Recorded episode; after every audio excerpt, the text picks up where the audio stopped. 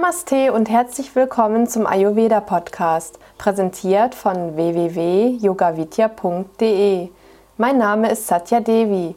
Ich bin Ayurveda-Therapeutin und Yogalehrerin bei Yoga Vidya. Ich möchte dir einige praktische Tipps zu Ayurveda geben. Geistige Konstitution Sattva.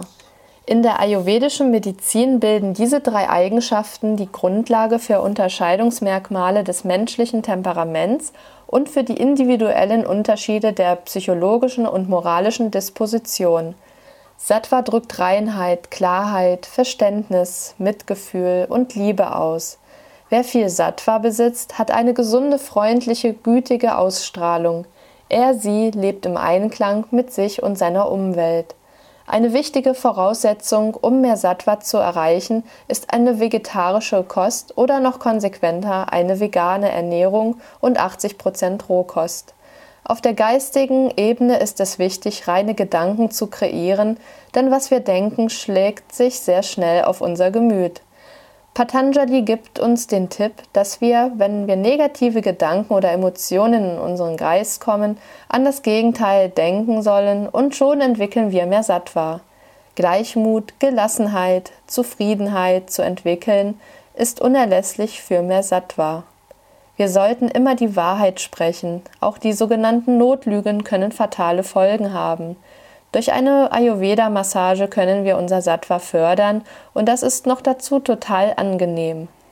Um mehr Sattva zu entwickeln, brauchen wir all unsere Aufmerksamkeit und Disziplin. Das Schicksal schenkt uns manchmal anstrengende Herausforderungen, an denen wir wachsen können.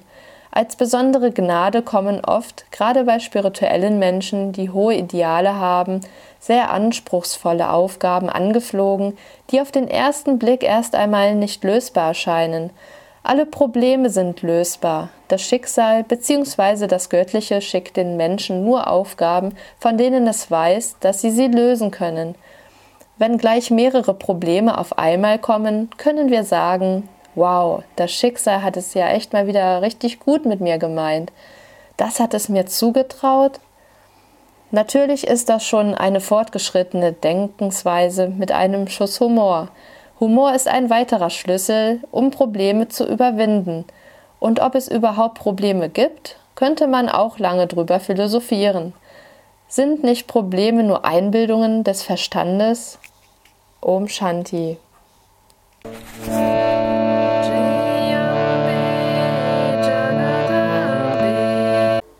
Das war die heutige Ausgabe des Ayurveda Podcasts. Mehr zu Ayurveda, Yoga und Meditation, auch zu Seminaren und Ausbildungen auf unseren Internetseiten www.yogavidya.de.